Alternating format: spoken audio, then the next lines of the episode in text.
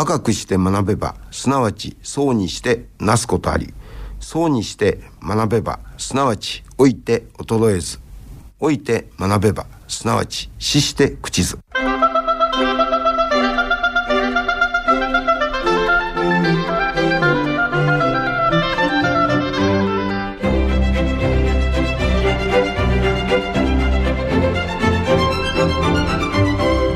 兵庫ラジオカレッジ。今朝の川柳。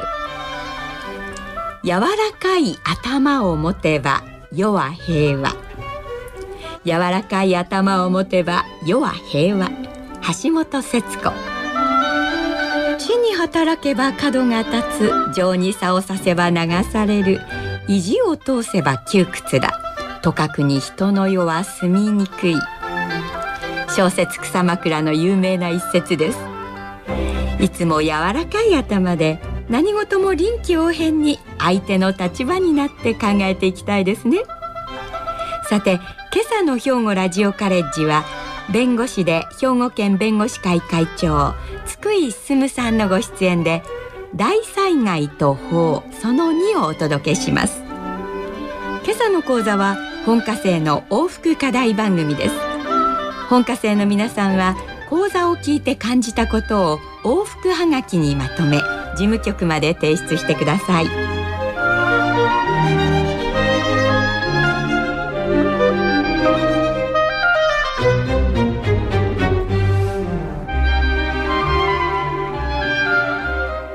皆さんおはようございます。弁護士の津久井進と申します。今日は災害ケースマネジメントについてえお話をさせていただきたいと思います。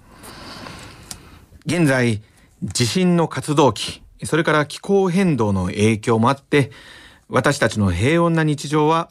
地震豪雨土石流などの災害と常に隣り合わせにあります。26年前の阪神・淡路大震災を皮切りにして東日本大震災熊本地震西日本や西東日本の豪雨そして今年は静岡県熱海市の土石流だとか九州中国地方での大雨被害など。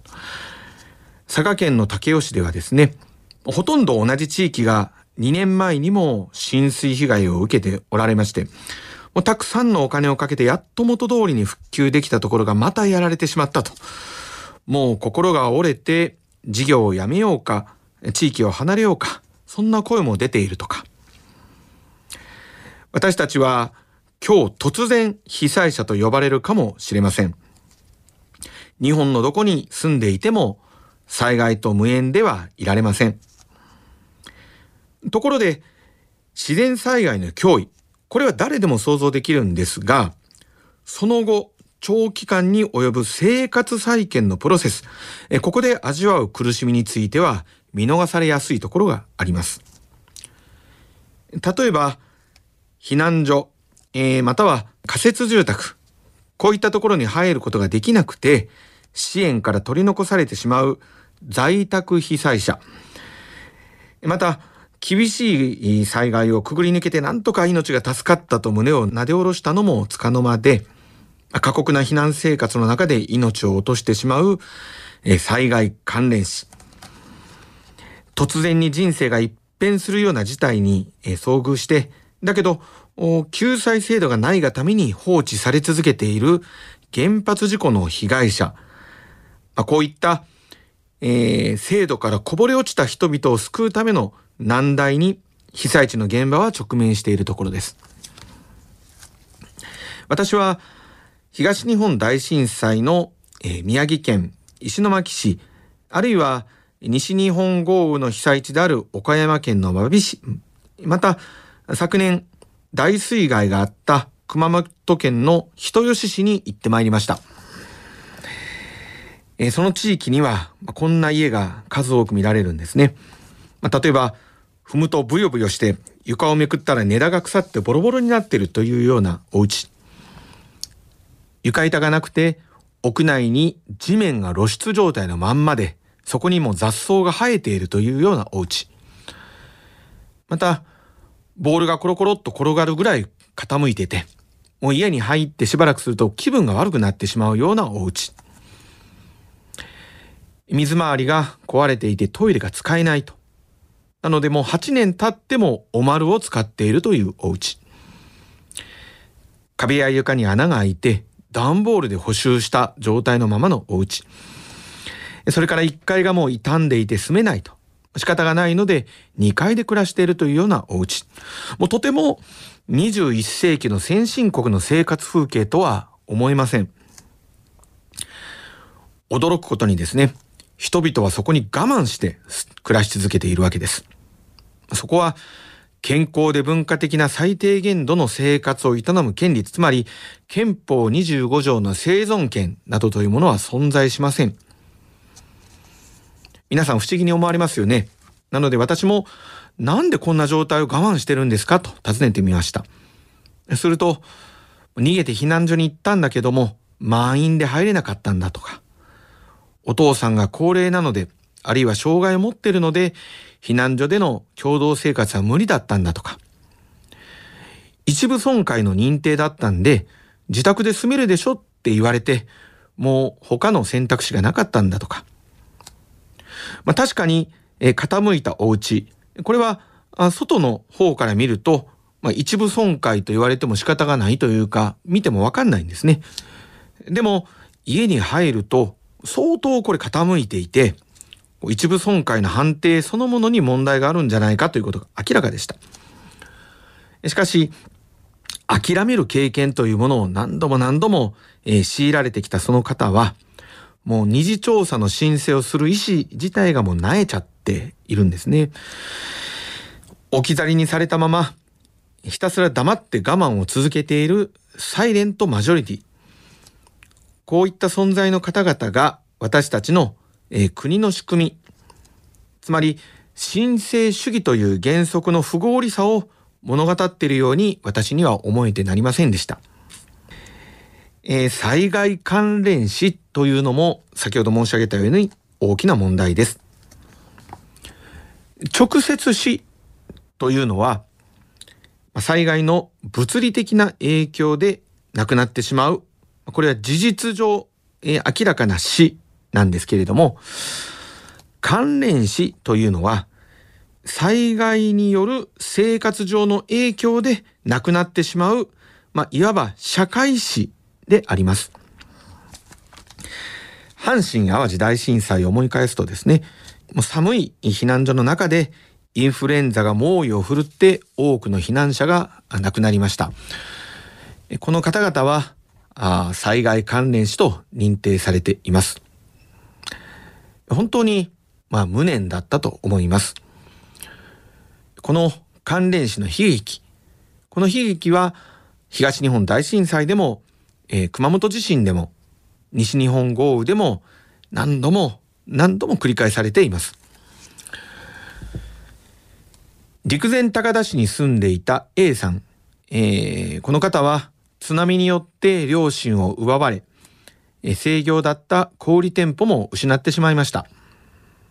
妻と共に店の再建に奔走したんだけれども、なかなか順調に進みませんでした。大学進学を控えているご長女の学費の工面もとても心配でした。あれこれ走り回っているさなか、震災のあった年の12月に A さんは心筋梗塞で亡くなりました。56歳でした。妻は、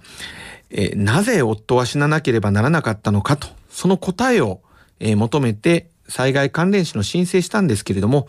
えー、市役所の方は、これ単なる病死だ、え災害とは無関係だと、まあ、断じたわけです。地元で被災者支援に取り組んでいた在間弁護士、在間文康弁護士、えー、この方は兵庫県の出身ですが、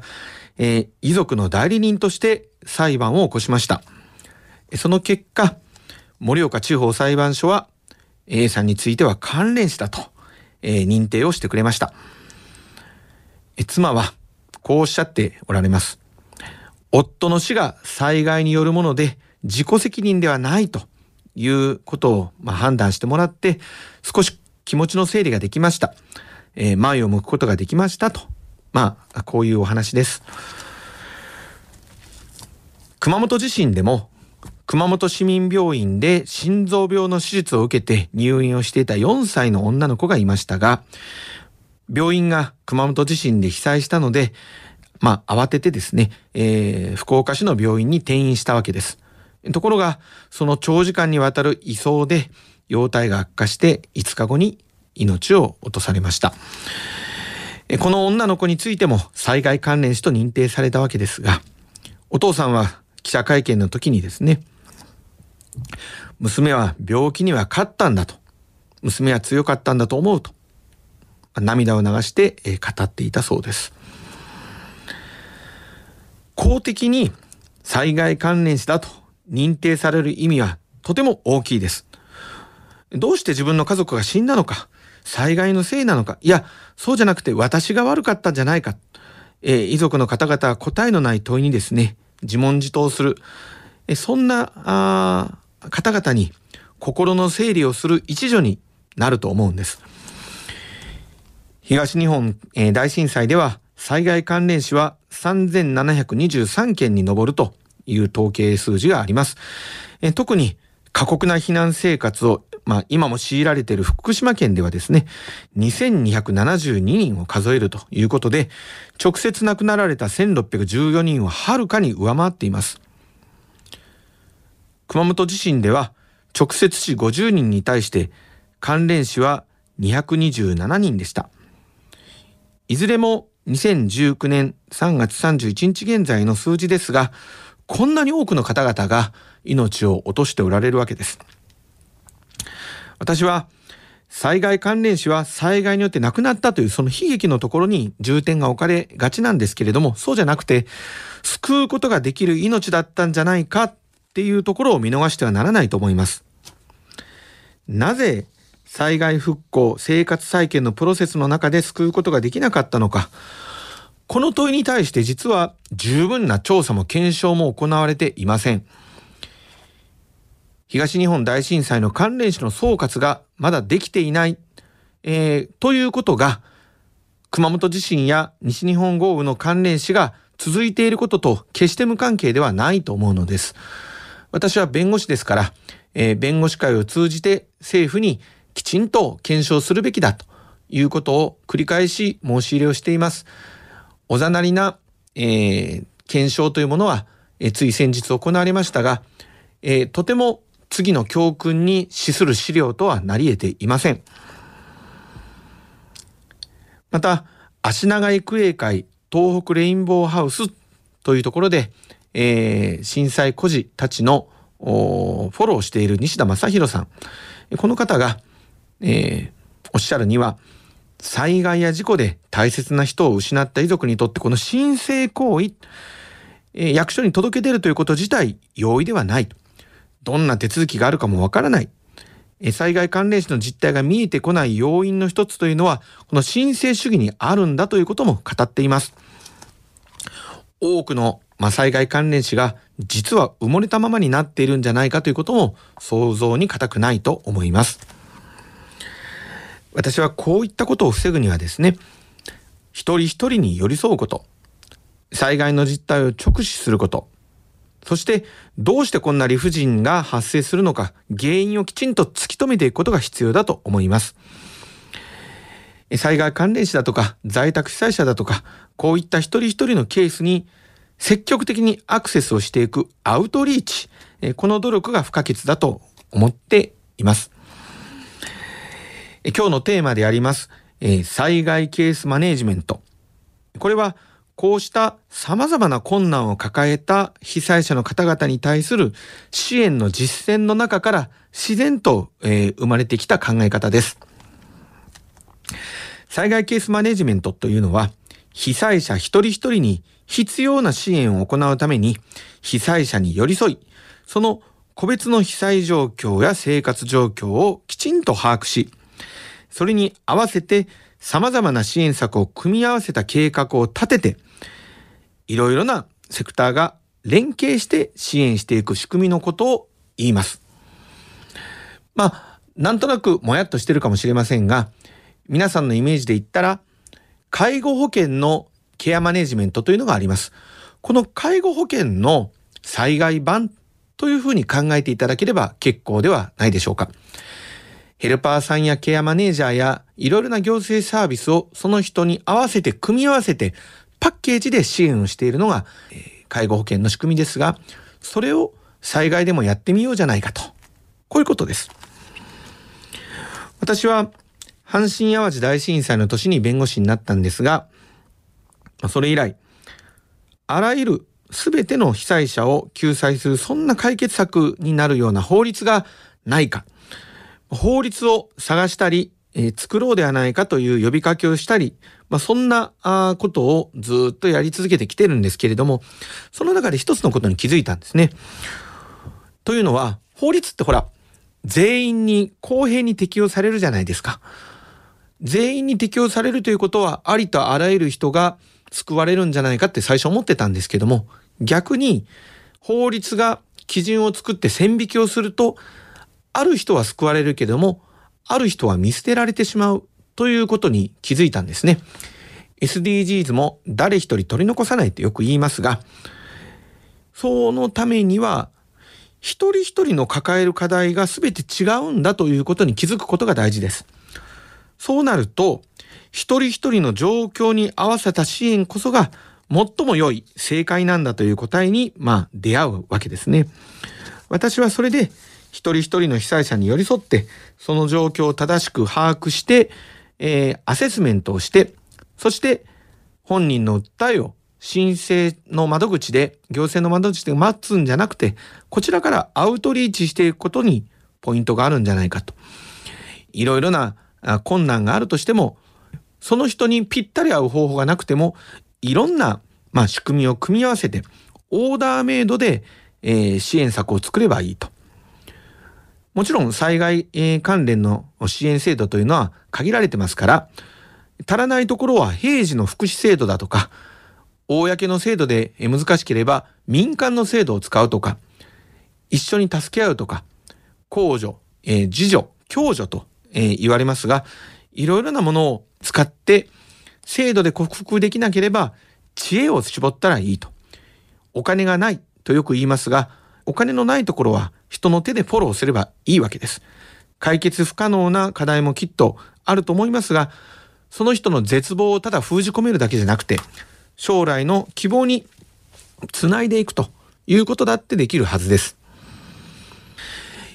今、世の中に存在している災害支援の、まあ、いろんな仕組みがあるわけですが、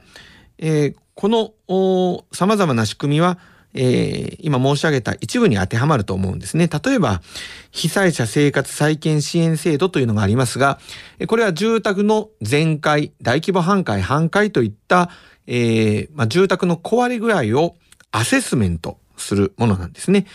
そして、お金を支給する。これはプランの実施です。えただ、その後、お金を渡しただけで、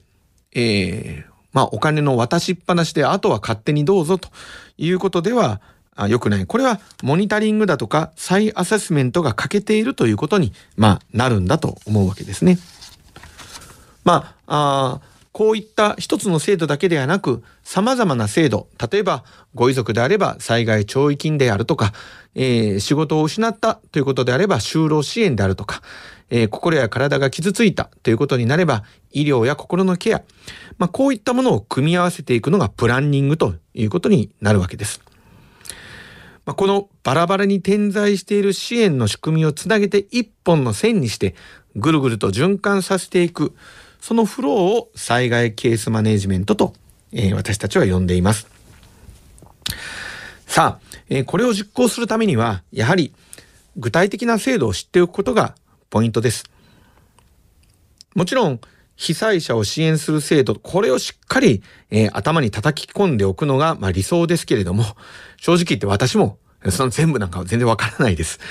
えー、多分、えー、この世の中で、えー、災害の支援の制度をくまなく100%把握している人は誰一人いないと思います。えー、もちろん普段、えー、毎日の生活が必死になっている中で全体を覚えておくなんてことはできません。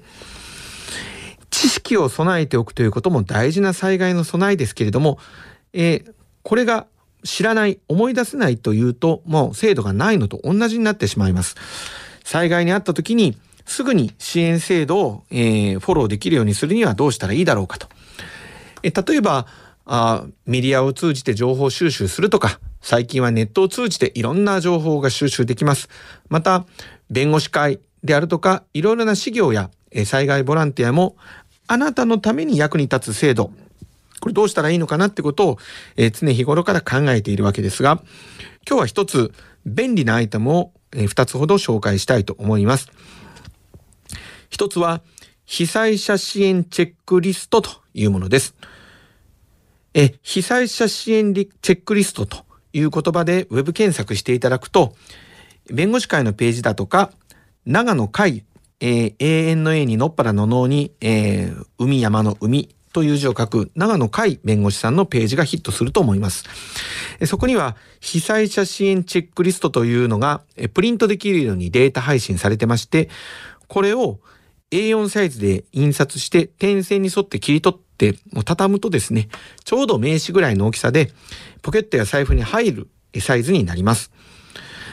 これを入れておけば、いざ災害にあった時に、えー、それを見るとえ老眼鏡が必要ですけれども、えー、そこに、まあ、ほぼ被災者のために必要な制度が網羅的に書かれています。項目は全部で10項目。えー、1つ目は、えー、災害時特有の問題としてどんなものがあるか。2つ目は、お金がもらえる支援制度。3つ目は、お金が借りられる支援制度。4つ目は、住宅の修理とか再建とかをするための支援制度。5つ目は仮設住宅や公営住宅の制度。6つ目は個人が抱えるローン、借り入れの悩み。7つ目は子供や教育に関する支援制度。8つ目は雇用、お仕事に関する支援制度。9つ目は事業に関する支援制度。そして10個目は税金や保険料といったものの減免の制度。であります。まあ、あこれを普段意識しないで結構です。えー、ポケットの中にしまっておきましょう。もう一つ、えー、こういったことを一度、まあ、ゲームを通じてシミュレーションしてみるのもいいと思うんです。学習アイテムの決定版が被災者生活再建カードというものです。同じく Web で被災者生活再建カードというものを、えー、探してみてください。例えば、一人暮らしの高齢者、貯金は500万、自宅が半壊しちゃった。まあ、こんなケースを想像して、その人になったつもりで、どのカードが使えるか、つまり、どの制度が使えるかっていうのをカードを見ながら考えて遊ぶ、えー、ボードゲームです。自分自身が被災者になった気持ちで、真剣に災害制度を学べるというものです。まあ、これを通じて、実は災害ケースマネジメントの練習にもなるわけですね。さて、こういった災害ケースマネジメントを実践する上で一番大事なことは何かこれを最後にお話ししておきたいと思います。制度の中で一番大事なのは何のための目的の仕組みなのか誰のためにあるのか、えー、そのミッション重要な目的を決して忘れないということです。目的を見誤るとですね、どんなに良い制度であっても無力になってしまう、あるいは逆効果や副作用さえ生じることさえあります。例えば、被災者を救うはずの仕組みがですね、形式的な公平論を振りかざして、避難者に苦難を強いたり、えー、仮設住宅に入居させないとか早く追い出す、そんな根拠になることもあります。例えば阪神淡路大震災の時にも災害ケースマネジメントのようなものがありました。困った方々が、まあ、仮設住宅にいる。それを何とかしてあげようということで取り組まれたケースが報告されています。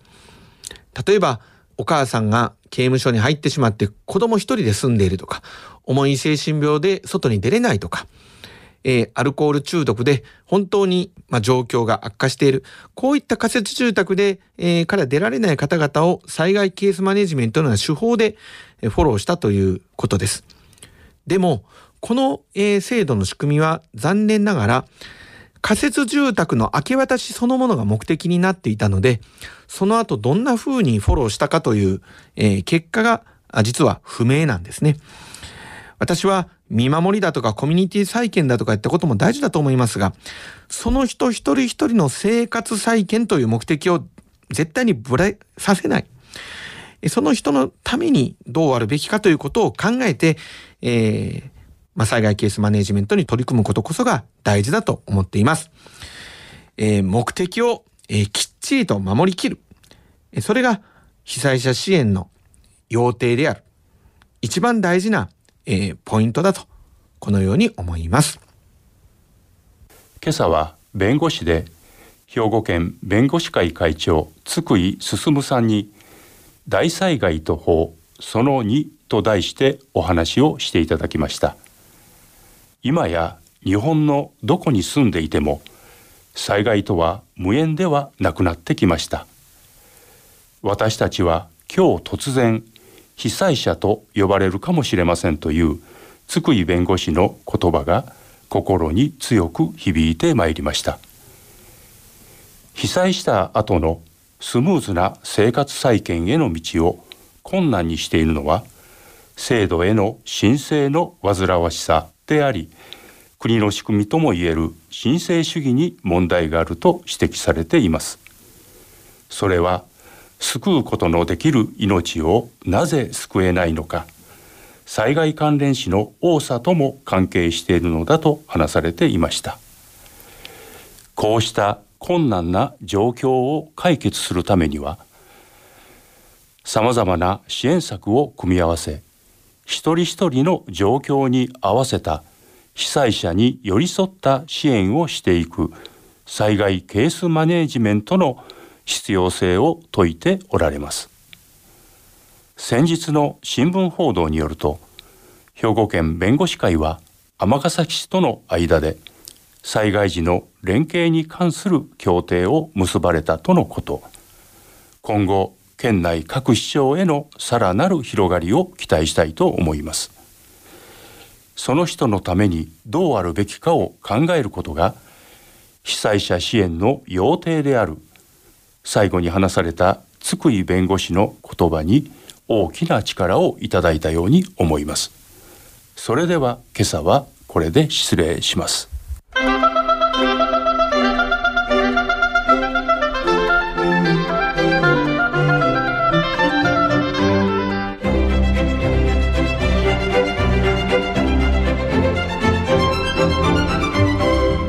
兵庫ラジオカレッジ。今朝は大災害と法その2を兵庫ラジオカレッジの北井清学科主任の案内でお届けしました。来週は兵庫県立歴史博物館学芸課長香川正信さんで人間はなぜ妖怪を必要としてきたのかを予定しています。ここで兵庫ラジオカレッジからのお知らせです。第2回中央スクーリングを9月9日10日の2日間東加古川にある稲美野学園大講堂で開催しますまだ申し込みをされていない方は事務局まで電話でご連絡をお願いしますこの番組は兵庫県生きがい創造協会の提供公益財団法人有益記念会の協賛でお送りしました。